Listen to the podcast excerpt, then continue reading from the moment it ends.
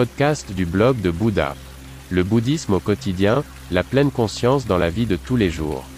Bonjour et bienvenue sur Bouddha Blog, mon podcast avec des valeurs et avec un contenu plus profond.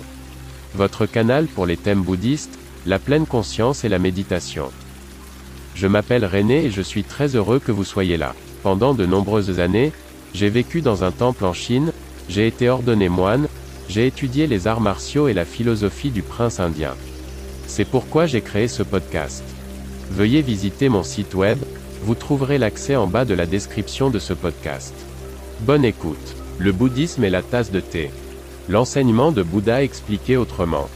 La légende raconte qu'un moine sage recevait de nombreuses visites et était très demandé comme conseiller. Un jour, un homme instruit vint le voir pour apprendre de lui. Le moine lui demanda s'il était fatigué par son voyage et s'il voulait du thé, et le visiteur accepta volontiers.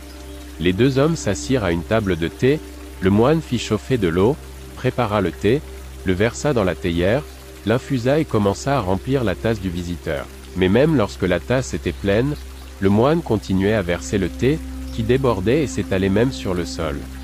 Le visiteur dit, La tasse est pleine, ça suffit. Ce à quoi le moine répondit, Vous êtes comme une tasse de thé pleine, pleine de savoir, pleine de foi, pleine d'opinion, vous êtes venu à moi avec des idées préconçues, plein de demi-savoir, incapable d'apprendre quelque chose de nouveau, incapable même d'écouter. Avant de pouvoir apprendre de moi, ils doivent d'abord se vider, sinon ils sont comme ce thé. Aujourd'hui, tout le monde a un accès presque illimité au savoir, à la formation, à l'information. Ils croient tout savoir, peuvent construire des machines complexes, aller sur la Lune, envoyer des sondes loin dans l'espace, chaque recoin de la Terre est mesuré, cartographié, étudié. Mais ils ne savent rien d'eux-mêmes, de leur propre moi, du moi qui est à la base de tout, ils s'occupent de milliers de choses, mais leur propre personnalité n'est pas remise en question. Pourquoi ne le fait-elle pas? Qu'est-ce qui empêche les gens de le faire? Pourquoi ne vont-ils pas, en eux-mêmes? N'utilisent-ils pas davantage leur potentiel? N'arrivent-ils pas à se trouver eux-mêmes? C'est très simple. Parce qu'ils ne le veulent pas. Ils ont peur de ce qu'ils pourraient trouver, de ce qui pourrait être le véritable enseignement. La structure de base de notre vie est simple. Tout est éphémère. Et c'est pourquoi s'intéresser au destin humain serait douloureux, inesthétique, angoissant.